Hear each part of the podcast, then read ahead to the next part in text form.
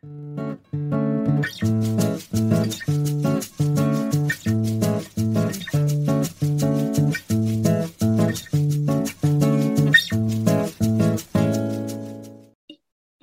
pessoal, bom dia. Hoje eu tô aqui com a Marina, com a Bárbara, com a Rafa, para a gente poder refletir sobre mais um tema aí na, na nossa roda de conversa.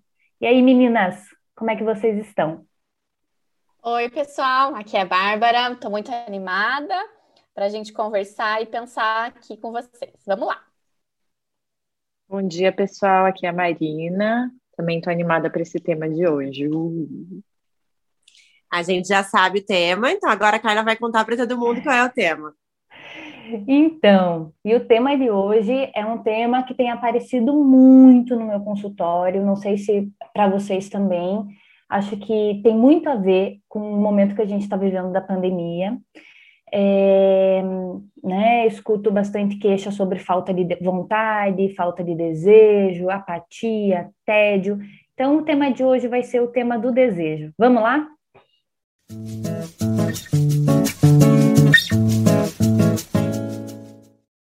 Meninas, vocês também escutam no consultório, andam escutando ou andam percebendo também em vocês, né, é, uma, um certo tédio, uma certa apatia, se perguntar assim, caramba, mas cadê aquela força, né, aquela força que eu tinha, aquela força que me despertava, que me impulsionava, que me movia?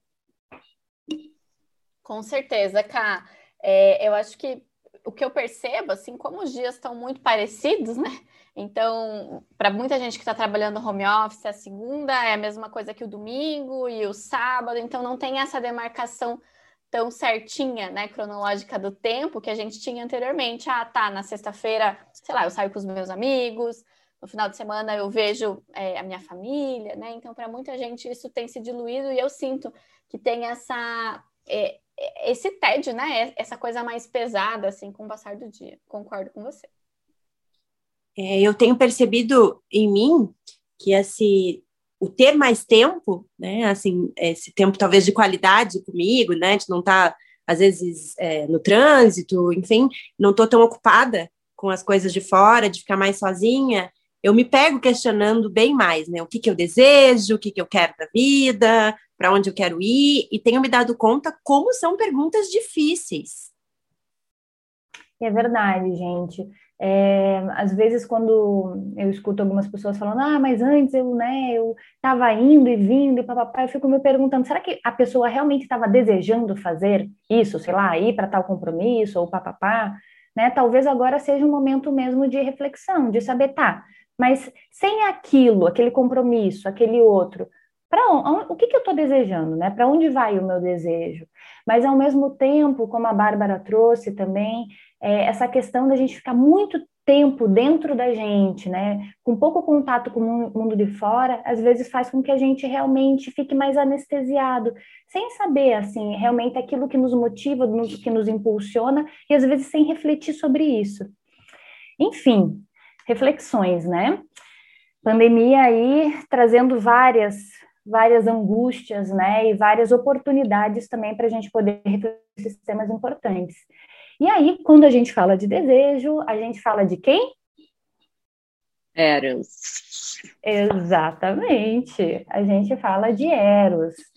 Então, meninas, é, queria trazer um pouco para vocês é, algumas coisas sobre, sobre essa figura, né, que a gente conhece é, como a figura do Cupido, né, aquele anjinho, aquele menino alado, é, com, com uma flecha na mão, mas voltando no tempo, para os gregos, né, é, Eros ele faz parte da primeira da primeira geração divina.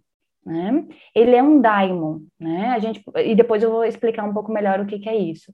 É, ele faz parte da primeira geração divina e essa geração, essa primeira parte da geração divina nasceu do caos, né? Então, é, tanto Eros quanto Geia, que é a terra, o Tártaro, que, que são as profundezas, quanto Eros, é, eles, eles compõem, eles fazem dessa primeira etapa é, é, dos, do, das divindades da terra para os gregos. Tá? Então, o que eu quero dizer com isso? Você fala, tá, e aí, né? É, eu quero dizer que Eros é a força do desejo, é a força da união e é uma força muito primordial, né? Assim como Geia, assim como Tártaro, assim como Caos, né? São forças assim muito primitivas e muito fundamentais. Até porque se a gente for pensar, vamos lá, para existir qualquer coisa, para a gente realizar, primeiro vem o desejo, né?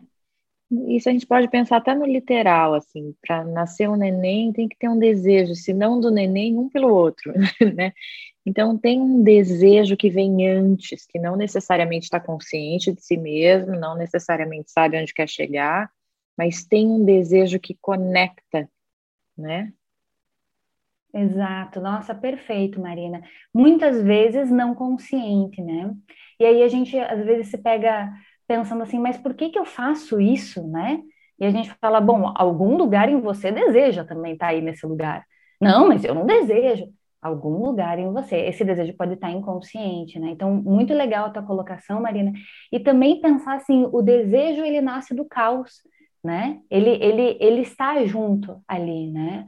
O, o, o, desejo ele é primitivo, ele é primordial, ele nasce de uma de um é, de, de um lugar caótico, de um lugar que não é consciente, que é bem inconsciente mesmo, né? E que é bastante, bastante primitivo. Eu queria talvez trazer, desculpa te cortar, Carlinhos. Imagina. Que talvez a gente possa entender o que é o desejo desse sentido primordial muito diferente da nossa vontade. Porque eu acho que a gente mistura um pouquinho, né? Eu estou com vontade disso, eu quero fazer isso, então eu desejo isso. Mais ou menos, né? Assim, tem um desejo ali? Tem, mas existe esse lugar do desejo muito mais íntimo, muito mais primordial e que é muito mais difícil da gente conseguir se conectar. Então, assim, é, querer fazer alguma coisa não é a mesma coisa que ter esse desejo tão profundo. Exato, boa, né?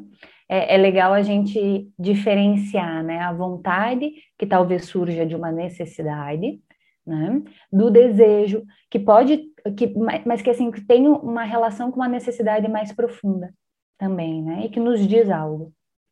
É, perfeito.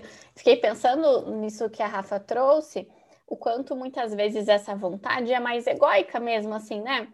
mas ah, eu quero, eu quero isso, às vezes por uma vaidade, por um, por um status, né?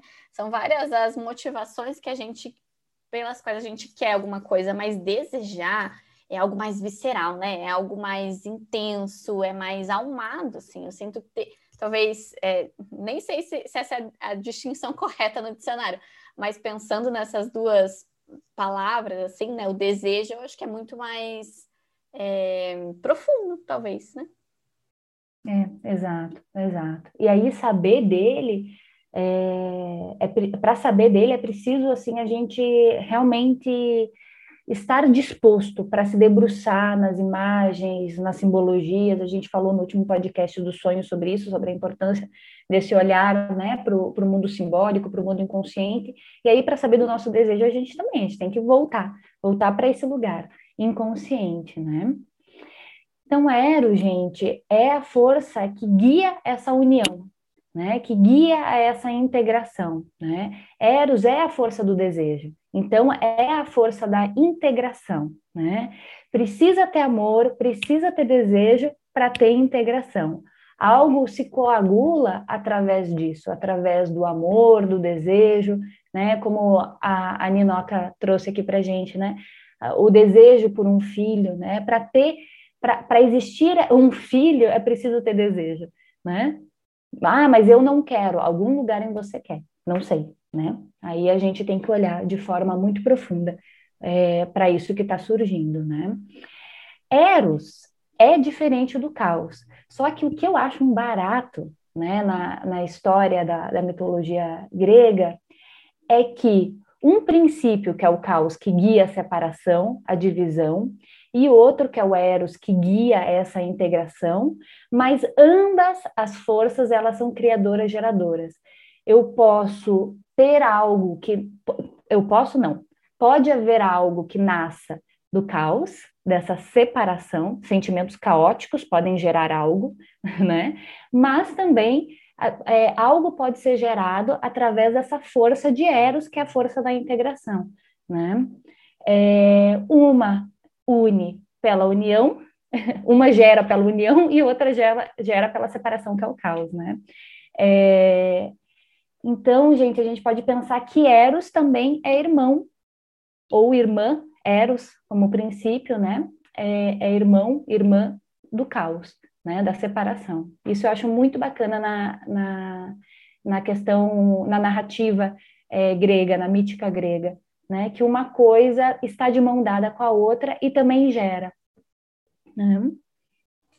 É, é muito legal, né? Porque às vezes a gente enxerga só como sendo completos opostos, né? Sem nenhuma relação. Então, esse caos com essa relação, com, com que. Né? Então, o que separa e o que une, no fim das contas, eles estão falando do, do, do mesmo princípio, né? De formas diferentes, mas também são capazes de criar, é, de gerar coisas novas. Então é legal é, aproximar né, esses, é, esses, essas polaridades que parecem ser tão antagônicas, né? Elas têm muito a ver, no fim das contas. Uhum. Ambas geradoras, né? Sabe o que, que me lembrei? Daquele, da mitose e da meiose, que eram, lembra na escola? Que eram duas Lembro. maneiras de se reproduzir, né? Então, uma por semelhança, outra por divisão, né? Que você falou isso da separação e da união, né? Daquilo que. Então, duas células que se unem ou uma célula que se divide em duas, né? Exatamente, né? Que potência, né? São, é, que fertilidade, eu penso nesse sentido, né? de, de coisas que são criadas pela separação e de coisas que são criadas pela união, né? E hoje a gente está falando aqui de, de Eros, né? Mas talvez numa próxima a gente pode falar de coisas que são criadas, são geradas através é, deste princípio caótico que divide, que separa. Né? É, Eros é o desejo, é essa força que guia a união, é a força, né? É esse princípio básico que a gente tem, está falando, que é o desejo que não tem freios e que guia essa união do mundo, tá? Eros é uma força bastante intensa, é uma força bastante radical, que guia também, se a gente for pensar, a Marina trouxe da biologia, mas que guia o acasalamento né? E é justo graças ao acasalamento que a gente tem a possibilidade da continuidade das espécies, né? Então é uma força muito básica, muito primitiva, né? É através desse princípio que tem a integração de, de vários elementos, né? É através de Eros que surge o cosmos. É através de Eros que, que surge a relação, né? Eros é a relação, Eros é esse princípio, essa força que, que faz a relação, que motiva a relação, né? É, se a gente for pensar, hoje em dia a gente está carecendo. Eu estava ontem lendo sobre Eros e pensando aqui na, na nossa conversa de hoje, eu estava pensando, nossa, mas o mundo está carecendo né, desse princípio de relação, que faz a relação, que une, né? O mundo está tão polarizado, está tão desunido, né? Estava vendo, enfim, né? Eu penso não só na, na questão política mesmo, né? Enfim, que é uma coisa ou outra, muito polarizada, né? E aí a gente não consegue ter um diálogo, ter um, né? Formar e, formar uma outra opinião e para um outro lugar, fica numa coisa ou outra, né? A relação que vai possibilitar o surgimento também desse outro lugar. E aí eu também penso na crise das imigrações, também, né? Falta relação, né? Falta união, né? A gente, a gente, a gente anda muito separado nesse sentido, né? É, de, talvez por medo, por medo mesmo da união, por medo da transformação que, que vem depois da união, a gente acaba se afastando desse lugar mais, mais erótico, mais de eros, de relacionamento, de, de união. Hum? Também, meninas, é, eu estava algo que também me ocorreu ontem, que a gente estava, tava, enfim, né, quando a gente fala de transtorno alimentar, a gente fala muito dessa questão do, nossa, mas falta feminino, né? Como, como a gente está sendo muito regido pelo princípio masculino. A Rafa, num dos podcasts, vai falar sobre eficiência, né? E, e o quanto falta, assim, talvez um entendimento maior sobre essa força feminina, sobre esse princípio feminino, né? E é através de Eros que a gente consegue ter uma união de, desses aspectos entre feminino e masculino, né? É, é através de Eros que a gente consegue ter é, uma união entre luz e sombra, entre consciente e inconsciente, porque Eros é aquele princípio, aquela força que supera essas oposições. Né? Ela cria um cosmo por essa força de atração que ordena o caos e que supera as oposições. Né? Eros, eu estava pensando ontem, né? É, Eros é, é, o que, não sei se vocês vão concordar e quero, que você, quero ouvir a opinião de vocês, mas Eros é o que está presente também nas nossas cosmos visões, né? Aquilo que a gente pensa sobre o casamento, aquilo que a gente pensa sobre o trabalho, né? Que a gente sente, pensa, valoriza, né? Sobre família, rotina, vida, trabalho, casamento, enfim, né? É Eros que está por trás de tudo isso, porque Eros é essa força de atração que ordena, né? É Eros que ordena o meu caos particular. Que bonito essa frase, mas eu acho que quando você está falando a palavra Eros, me vem muito assim, essa motivação lá de dentro, né? Que nem a Bá disse, visceral. E o quanto é difícil a gente entender que existe algo que nos move, que é muito profundo, que a gente não controla, que a gente desconhece, mas que nos conecta à vida, que faz a gente querer viver, que move a gente para frente. Então é, é muito difícil a gente respeitar isso e acredito eu, né, pensando aqui agora, que é justamente isso que falta, né? Eu não quero saber o que me move lá intimamente, eu quero saber aquilo que eu tenho controle, né? Sei lá, eu quero saber do dinheiro, eu quero saber de como é que eu vou lidar com o mundo prático. Mas não é esses elementos que me movem na vida de verdade. O que move está lá dentro, profundamente. E é um desejo de relação, né? De, de viver a vida, de se conectar com as coisas, de estar profundamente ligado. E é muito difícil a gente desconstruir a ideia de que as coisas não são práticas, que elas precisam, que a gente tem que se relacionar com elas. Que aí é realmente isso que você trouxe, né, Carlota, que não é esse pensamento mais masculino, prático, né, assim, metódico, é esse outro olhar de se relacionar, das coisas serem terem uma beleza diferente, da vida ser vivida e não só planejada. É muito bonito isso que você está trazendo. Eu penso também que talvez é, esse não querer tem a ver com medo, né? Que há quem diga que o medo é o oposto do amor, né? Se a gente for pensar, né, o amor como eros, no sentido de disso que conecta, o medo vai ser aquilo que separa, né? Então, é, eu tenho medo de fazer uma escolha errada, né? Eu tenho medo e, do meu próprio desejo, Exato. Até porque, né, se a gente for pensar que você falou do amor, né, Minoca, disso, né, que, que para os gregos, né, essa força era o amor, para os alquimistas essa, essa força era uma, tipo uma cola, né, que até Barcelos no, no livro da, da mitologia arquetípica, é esse o nome, né, é, ele fala sobre isso, né, ele fala, é, para os alquimistas, é, Eros é, é uma cola, né, esse princípio que cola, que une, e aí é esse princípio que que, que prende a nossa alma à terra, ao momento presente. E às vezes a gente tem muito medo né, de encarar né, esse, esse momento presente, né, encarar a nossa possibilidade no nosso momento presente. E aí é muito difícil. A, a psicanálise fala muito do. Né, o desejo nasce da falta, e é verdade. Se a gente for pegar um, um, é, um uma das versões da, da mitologia ali grega em relação ao nascimento de Eros, Eros nasce de Afrodite, né? Mas também ele tem uma outra versão que ele nasce da carência, então nasce da falta, né? E aí saber das nossas faltas realmente às vezes é complicado. Então, claro, é, o desejo gera medo, né? Eu tenho que olhar para a minha possibilidade. Às vezes minha possibilidade não é muito grande. Na verdade, a possibilidade humana não é muito grande, é o que pode ser né? Então isso pode pode me afastar, né? E, e o quanto também a nossa alma não deseja voar. e aí eu fico pensando, né? Se, se Eros nos prende a nossa alma à terra, né? Ai, que difícil. Queria era ficar poder voando, né? E às vezes assim não encarar o momento presente, né, a, a, o, meu, o meu caminho de individuação, né? Às vezes é difícil.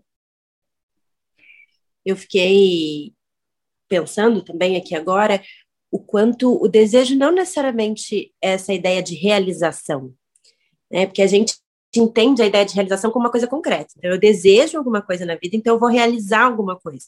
Mas acho que o desejo nos move para viver. Né? Não, não é isso, assim, não tem um objetivo específico. O desejo é o que faz a gente se conectar com a vida. Então, é muito maior, talvez, do que uma aquisição. Né? Aí, enfim, fazendo um trocadilho com a palavra, é sentir-se realizado e não necessariamente realizar alguma coisa. Exato. Bem legal.